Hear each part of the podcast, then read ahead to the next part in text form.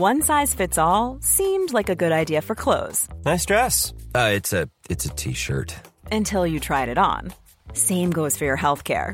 That's why United Healthcare offers a variety of flexible, budget friendly coverage for medical, vision, dental, and more. So, whether you're between jobs, coming off a parent's plan, or even missed open enrollment, you can find the plan that fits you best. Find out more about United Healthcare coverage at uh1.com. That's uh1.com.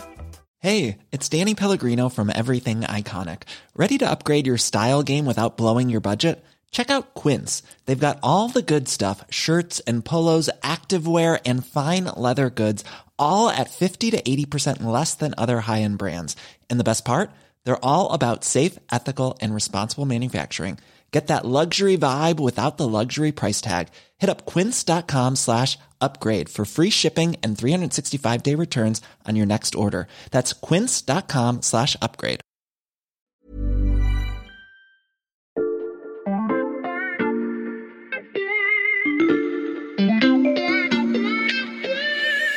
Et donc là, crac, Elon Musk des patrons de Michelin. Bon, il ne restera plus qu'à renommer Mars euh, la planète Musk et on aura bouclé la boucle. Musk, c'est pas un inventeur, c'est pas un Einstein des temps modernes. Musk, c'est un, un ingénieur de génie. En fait, on pourrait même dire que c'est un déconstructeur. Salut, c'est Xavier Yvon. Nous sommes le lundi 26 juillet 2021. Bienvenue dans La Loupe, le podcast quotidien de l'Express. Allez, venez, on va écouter l'info de plus près. Une Tesla décapotable rouge cerise flotte littéralement dans l'espace. Dans le pare-brise, on voit se refléter la Terre. L'autoradio est calée sur une chanson de David Bowie.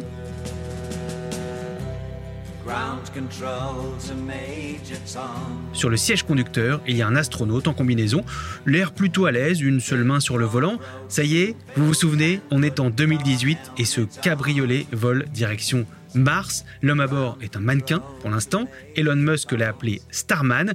Vous vous dites que ça fait beaucoup, que ça ressemble à un gros coup de com', à un geste fantasque de milliardaire. Eh bien, pas du tout. Cette image, c'est le symbole de la cohérence d'Elon Musk. S'il développe des voitures électriques, c'est bien pour les faire rouler un jour sur la planète rouge. En fait, tous ces projets ébouriffants se rejoignent autour d'un but ultime, celui d'installer l'humanité sur Mars. Cette semaine, dans la loupe, on vous propose 5 épisodes sur ces idées folles qui révolutionneront le monde de demain. Et avant ses disciples, on commence par le prophète Elon Musk. J'accueille en studio Béatrice Mathieu, la chef du service économie de l'Express. Salut Béatrice. Salut Xavier. Tu es venu en Tesla? Non, en métro, c'est encore Ah, plus même pas en fusée. D'accord. On va donc parler d'Elon Musk dans cet épisode. Et on ne peut pas parler d'Elon Musk sans parler de Mars. Béatrice, d'où ça lui vient cette obsession? Musk a une, obs- une obsession, une vision de lui et de son rôle sur Terre qui est presque messianique.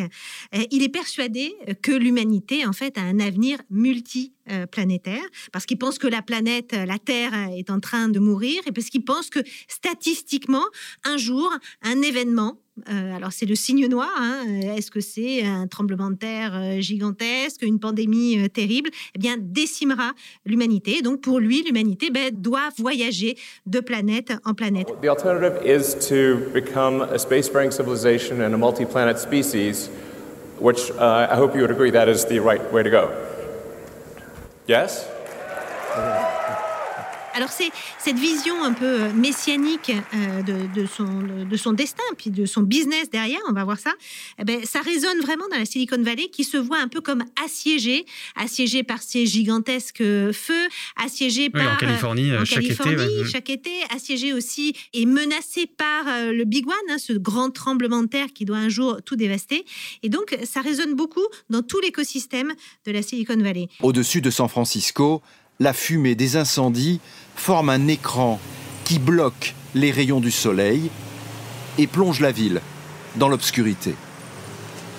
Des feux de forêt qui ravagent toute la côte ouest, depuis le Canada jusqu'au Mexique. Alors, il faut voir que quand on arrive au siège de SpaceX et qu'on n'est pas très loin du bureau euh, du Big Boss, eh bien, il y a deux très très grandes affiches qui s'étalent sur les murs et deux affiches de la planète Mars. Alors, il y en a une, c'est la planète Mars telle qu'on la connaît, hein, qui est aride, euh, hostile Rouge. euh, et rouge. Et puis de l'autre côté, c'est une planète Mars qui a été terraformé, où euh, Terraformé. ben, voilà, qui a euh, de, de la végétation, où il y a des océans, et c'est la planète Mars qu'il rêve et qu'il ambitionne euh, ben, de coloniser. Et, et cette vision, cette passion pour la planète rouge, ça lui vient de, de sa jeunesse, de ses lectures de jeunesse? Oui, ça lui vient de ses lectures de jeunesse. C'est un fan de, de- de science-fiction, hein, de SF. Alors évidemment, comme euh, beaucoup de jeunes de cette époque-là, il adore Tolkien et, et, euh, Le Seigneur des Anneaux. Il est passionné par euh, la trilogie Fondation euh, d'Isaac Asimov. Et puis après, beaucoup plus tard, hein, au, au début des années 90, c'est une autre trilogie qui fait fureur parmi les fans de SF, dont je suis, qui est une trilogie info. hein. de Kim Stanley Robinson qui s'appelle la trilogie martienne. On a ces trois tomes. Il y a Mars la rouge, Mars la verte et Mars la bleue, et qui explique en fait comment euh, une équipe de scientifiques, après sur plusieurs générations, eh bien terraforme Mars. Et pour faire ça, Béatrice, euh, ce que tu nous dis, c'est que toutes ces activités euh, à Elon Musk, elles tendent vers cette conquête de Mars. C'est indispensable de comprendre que la conquête de Mars et ce rêve messianique, hein, transporter l'humanité sur d'autres planètes, eh bien, fait partie euh, de, son business et explique la cohérence de tout ce qu'il est en train de se construire. Parce que quand on regarde tous ces business, bon, on se dit, bon, alors il fait des voitures électriques, il fait des panneaux solaires, il fait des fusées, il fait des tunnels. On comprend pas bien en fait. On se dit bon, c'est un peu euh, fait de bric et broc, ça marche très bien, mais bon, c'est euh, on comprend pas tellement le lien. Et en fait, quand on réfléchit, tout ça c'est comme un, mécano, hein, c'est des, des- briques qui s'imbriquent euh, les unes dans les autres au- pour donner euh, ce- ce but ultime qui est aller sur Mars. D'accord, alors moi j'ai du mal à assembler le puzzle ou, le mécano comme tu dis, alors on va les prendre un par un, ces projets ou ces petites briques pour que tu nous expliques. Alors d'abord, euh, il y a les fusées SpaceX, ça c'est facile, je, je crois savoir à quoi ça va servir. Bah, les fusées SpaceX, c'est pour y aller, effectivement. Donc, il y a eu d'abord euh, les Falcon, et puis il y a surtout Starship. Alors là, c'est la, très, très grosse fusée qui est en construction aujourd'hui à Boca Chica, qui est un tout petit village à côté de la, de la frontière mexicaine. Et c'est celle-là qui va être utilisée par la NASA pour déjà, euh, dans la prochaine euh, mission lunaire, et la Lune étant le point de départ pour aller après sur Mars. Donc c'est une grosse fusée qui peut transporter beaucoup de monde. Ah Oui, c'est une énorme fusée qui peut euh, transporter beaucoup plus hein, que les fusées euh, Falcon, donc euh, qui pourrait aussi être utilisée sur Terre américaine pour faire ce qu'ils appellent du point-to-point. C'est euh, d'amener du matériel et des hommes euh, en une demi-heure euh, des États-Unis à un autre bout de la planète. Euh, donc les fusées, ça paraît évident, mais je sais pas, par exemple les panneaux solaires. Bah, parce que quand on arrive sur Mars, hein, il faut de l'énergie. Il faut de l'énergie pour vivre. Alors on peut se dire, on peut utiliser le nucléaire, mais le nucléaire, après, il faut de l'uranium. Et donc évidemment, l'énergie bah, qui est euh, totalement illimitée, euh, c'est l'énergie solaire. Et donc là, ah ben, on retrouve la cohérence. C'est Solar City avec les batteries. Et c'est les batteries stationnaires pour pouvoir stocker cette, euh, cette énergie produite. Solar energy is cleaner energy that saves you money. Solar City help you make the switch to cleaner energy simple.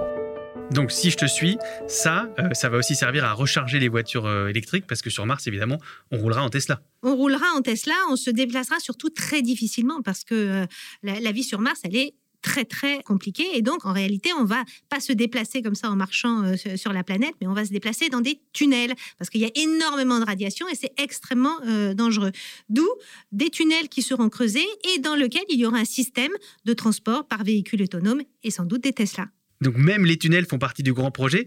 Si je résume, demain, euh, j'irai sur Mars à bord d'une fusée Musk. Une fois arrivé, je m'installe dans une base alimentée en énergie par des panneaux solaires Musk. Je me déplacerai via un réseau de tunnels Musk à bord d'une voiture autonome Musk. Est-ce qu'il y a autre chose, Béatrice? Eh ben oui, on communiquera euh, par une sorte d'internet grâce aux constellations de satellites. Et là, c'est Starlink et les constellations qu'il est en train euh, d'installer euh, aujourd'hui au-dessus de la Terre. Mais là, on pourrait imaginer au-dessus de Mars. Bon, et il ne restera plus qu'à renommer Mars la planète Musk et on aura bouclé la boucle. Pour réaliser son destin, comme il le dit, Elon Musk se montre tout aussi cohérent dans ses méthodes qui, vous allez l'entendre, ne font pas forcément autant rêver que ses projets.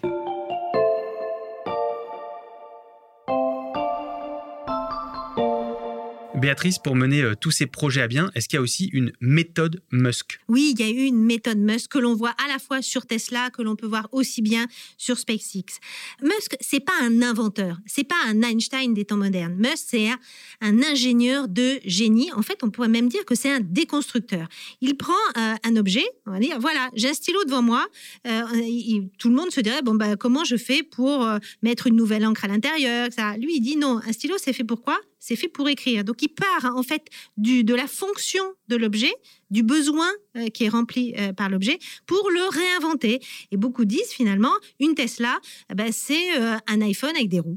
Donc d'accord, je vais bientôt pouvoir rouler sur mon, sur mon téléphone. Euh, ça, c'est la méthode Musk, mais concrètement, comment il l'applique? Alors, pour mettre en musique sa méthode, Musk s'appuie sur trois ressorts. Le premier, et ça c'est un fait très très important, c'est une intégration verticale poussée à l'extrême.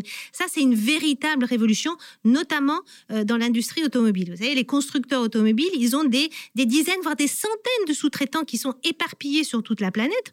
On a d'ailleurs vu pendant la pandémie que ça posait des problèmes quand il y avait des sous-traitants chinois qui pouvaient plus euh, produire à cause de, la pandémie. Eh bien, on avait des usines en France qui étaient bloquées.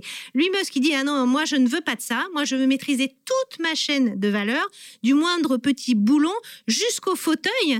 Euh, les fauteuils, c'est lui qui les fabrique, ces fauteuils de la Tesla. Donc, ça, c'est un, un premier ressort qu'on revoit aussi sur SpaceX. Le deuxième Le ressort, c'est quoi deuxième, c'est la rapidité d'exécution. Ça, c'est incroyable. Et, et par exemple, là, sur SpaceX, il a réussi à faire euh, son premier lanceur en trois ans, là où l'industrie, euh, les dinosaures de l'industrie, ils mettent dix ans pour sortir un nouveau euh, lanceur. Donc il maîtrise tout, il est plus rapide, et ensuite Eh ben, c'est l'échec. L'échec, euh, lui, il le recherche presque. Ça fait partie de sa méthode. C'est-à-dire qu'il considère que s'il n'y a pas assez d'échecs, c'est qu'on n'a pas poussé le système jusqu'au bout. Hmm. Donc, il faut, il faut de l'échec, mais on apprend de l'échec. Et donc, l'échec fait partie de la méthode Musk. Donc en fait, Elon Musk ne veut rien faire comme tout le monde. Et j'imagine, Béatrice, que ça, ça fait quelques étincelles avec les acteurs de l'économie plus euh, traditionnelle. Bien sûr, évidemment, et notamment avec les, sous-traitants, et puis les géants du secteur, des géants du secteur qui veulent travailler avec lui. Alors lui, il dit, mais non, mais moi, j'ai même pas, j'ai même pas besoin de vous. D'autant plus que euh, ces géants du secteur, que ce soit dans l'automobile et, et surtout dans le spatial, quand il est arrivé, ils l'ont pris vraiment de haut, ils se sont vraiment moqués de lui. Donc aujourd'hui, il tient un petit peu sa revanche. Et puis alors, quand il y a des sous-traitants qui sont un petit peu euh, pas assez rapides, alors soit il les rachète, hein, il les rachète et puis il vire le patron, soit il pompe aussi euh, leur technologie. Et puis avec des, des sous-traitants plus installés, on pourrait prendre le cas euh, de Michelin, ça a été assez compliqué au début les relations entre Tesla et Michelin. Qu'est-ce qui s'est passé avec euh, Michelin? Avant même le lancement de son premier roster, il appelle Michelin. Hello, euh, Elon Musk speaking. Et donc, Elon Musk leur dit euh, Bon, mais moi, j'adore les pneus Michelin. Je veux que vous construisiez une usine à Fremont, à côté de mon usine Tesla. Donc là, les patrons de Michelin sont un peu euh, euh, estomaqués et disent non, c'est pas tout à fait comme ça qu'on travaille, vous comprenez euh, Non, il faut qu'on réfléchisse. Et, là, et donc là, crac, Elon Musk raccroche au nez euh, des patrons de Michelin. Et plus de nouvelles. Un mois, il les rappelle.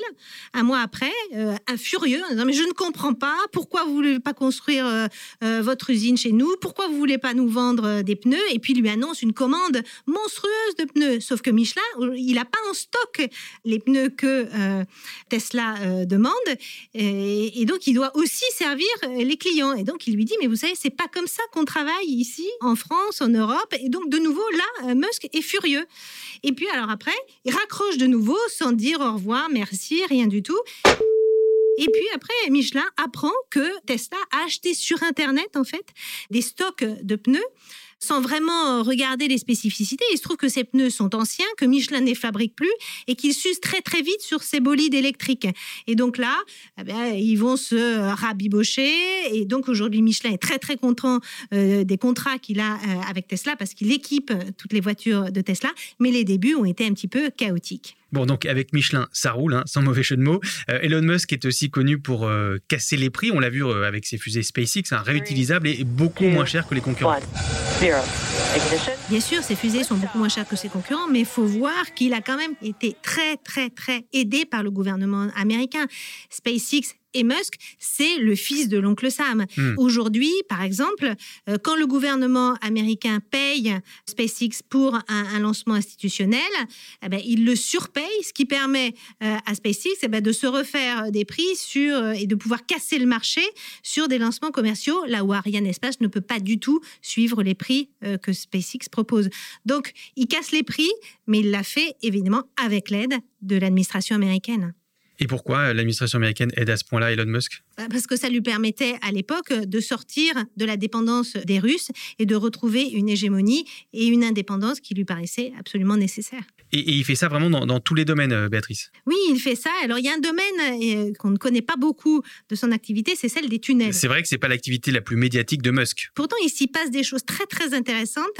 Euh, donc la, la boîte, elle s'appelle The Boring Company, Ça veut dire l'entreprise ennuyeuse? qui est pas du tout ennuyeuse vu euh, ce qu'elle est en train de faire et peut-être aussi de révolutionner en fait le transport et le transport public. Lui, euh, il se dit bon, il y a des embouteillages dans ces mégapoles américaines euh, monstrueux, donc il faut révolutionner ça et donc il creuse des tunnels, mais dans lequel il compte mettre ses propres voitures et ses propres voitures autonomes demain. Donc il a une autre vision aussi de la mobilité urbaine et ces tunnels font partie. Là aussi, ça sera une brique de la mobilité demain dans les villes, les smart cities. Et pourquoi ces tunnels seront différents d'un tunnel euh, qu'on peut voir aujourd'hui, bah, je sais pas, à New York sous l'Hudson River ou, euh, ou des tunnels routiers qui existent déjà Ah, Parce qu'il y aura tout un système en fait de véhicules autonomes qui seront là euh, pilotés par Tesla et de véhicules électriques autonomes. Il y a même aussi des projets où euh, il y a des containers qui descendent sur des, des sortes de tapis roulants électriques pour faire du, du transport par fret. Either we try something new or we will be stuck in traffic hell for the rest of our lives. I, thinking, well, maybe this could be. Soit on essaye quelque chose, soit on va passer notre vie dans l'enfer des embouteillages. Je me suis dit qu'on pouvait tenter un truc souterrain. Voilà ce que disait euh, Elon Musk lors de la présentation de son premier tunnel de Los Angeles en 2018. How fast is this? this is still slow. We're This doing, is slow? only doing 20, 28, 30 miles Oh my an hour. God, oh my we'll God, speed oh up my God. uh, after we get around the corner. This isn't just any tunnel. We can go, we can get 100, no problem, but we'll, we'll, we'll take it easy for you. Et dans cette activité des tunnels aussi, Béatrice, euh, Elon Musk s'impose face aux leaders du marché. Oui, il s'impose et il fait très peur en fait euh, aux leaders du marché. Il y a eu un événement qui s'est passé en début d'année, en février, où il a remporté un appel d'offres à Miami euh, sur un tunnel qui passe sous la Miami River, qui est long de 4 km. Et euh, là, la mairie de Miami disait bon bah ça c'est euh, un chantier qui va durer 4 ans, qui grosso modo devrait coûter euh, 900 millions de dollars. Et Musk il a dit attendez, moi je vous le fais en 6 mois et pour 30 millions. Ah oui. Et donc, objectivement, les géants des travaux publics, et il y en a beaucoup en France, hein, que l'on a rencontrés, nous disent, nous, on ne sait pas faire, on ne s'est même pas positionné sur ce marché parce que ça nous paraissait incroyable. Et alors, euh, ils se disent, comment fait-il? Et en même temps, quand ils voient ce qu'il a fait, comment ce qu'il a disrupté en fait dans l'industrie spatiale, ils sont aujourd'hui très inquiets. But, When um, critics say you can't do this, your answer to them is we've done it. C'est vrai que quand on dit à Elon Musk, vous ne pouvez pas faire ça, c'est impossible, il répond, on l'a déjà fait. Elon Musk bouscule donc euh, tout le monde, et y compris Béatrice, les gens qui travaillent avec lui, pour lui. Ah ben oui, c'est-à-dire que quand on va travailler euh, chez Musk, on va vivre le projet. Il faut vivre le projet de Musk, il faut vivre son ambition messianique, il faut accepter aussi euh, de travailler euh, euh, 15 heures par jour, il faut accepter, il n'y a plus de vacances, plus de week-ends, plus de famille, etc. Il faut vivre au rythme de Musk. Et en même temps, c'est effectivement extrêmement difficile, mais Musk attire, et, et les sociétés de Musk attirent des talents et des ingénieurs qui viennent du monde entier et qui acceptent ce deal-là parce que c'est un une formidable aussi accélérateur de carrière. Mais euh, il faut suivre la méthode. La méthode, La méthode dont tu nous as parlé, avec euh, l'échec, euh, etc. c'est ça. Et puis accepter de se remettre en cause, accepter aussi de prendre des risques parce que c'est c'est un risque tout, Musk. Et donc il y a beaucoup d'ingénieurs dans le spatial qui viennent de la NASA et qui vont travailler chez Musk, mais qui arrivent aussi avec les ceintures et bretelles de la NASA. On, on nous a raconté l'histoire en fait, de directeurs de vol de Qui venait de la NASA et qui avait dit euh, une fois, deux fois à Musk, ça, on peut pas le faire, c'est trop dangereux, ça. La troisième fois, Musk lui a dit, bon, euh, vous voulez pas prendre le risque, vous, vous, partez. Et donc, on peut partir aussi du jour au lendemain avec Musk. Et on sait que travailler avec Musk, ben, une année, ça en vaut deux ou trois. Et Elon Musk, il est sans pitié, même avec les gens qui travaillent pour lui depuis toujours. Oui, il y a cette histoire qui est assez euh, connue de son assistante personnelle, qui avait été son assistante pendant 12 ans. Et puis un jour, la jeune femme lui dit bah, Est-ce que je pourrais avoir euh, une augmentation? Et donc, il lui dit euh, Bon, on va essayer de faire un test, prends deux semaines de vacances. Et puis, pendant ces deux semaines de vacances, bah, il a fait son job. Son job à elle. Son job à elle. Et puis, il a vu que bah, il pouvait très bien s'en passer. Quand elle est revenue, il lui a dit bah, J'ai pas besoin de vous parce que vous n'êtes pas essentiel à l'entreprise. Alors, il l'a il l'a bien remercié. Hein. Il lui a donné, euh, euh, je crois, plus de 50 euh, mois de salaire. donc, elle est partie avec un, joli cadeau financier, mais il s'en est séparé du jour au lendemain. Et toutes ces anecdotes, évidemment, font partie de la légende de Musk. Et d'ailleurs, pour continuer la, légende, est-ce que vous saviez qu'en 1952, un ingénieur allemand a écrit un livre dans lequel il imagine la vie d'une société humaine sur Mars, et cette société humaine est dirigée par un chef dont le titre est Elon alors, est-ce une prophétie? En tout cas, Elon Musk, lui, euh, s'en est amusé sur les réseaux sociaux. Merci Béatrice, la presque légendaire chef du service économie de l'Express. Merci Xavier. Le dossier complet sur ces rêves fous qui vont peut-être changer nos vies est à lire dans le numéro double du magazine qui sort ce jeudi en kiosque et sur le site de l'Express. Pour retrouver euh, toute la semaine notre série spéciale et ne rater aucun épisode de La Loupe, pensez à vous abonner sur votre plateforme d'écoute, euh, par exemple Deezer, Apple Podcast ou Podcast Addict. Cet épisode a été fabriqué avec Louis Coutet Margot Lanuzel, Mathias Pengili et Lison Verrier. Retrouvez-nous demain pour passer un nouveau sujet futuriste à la loupe.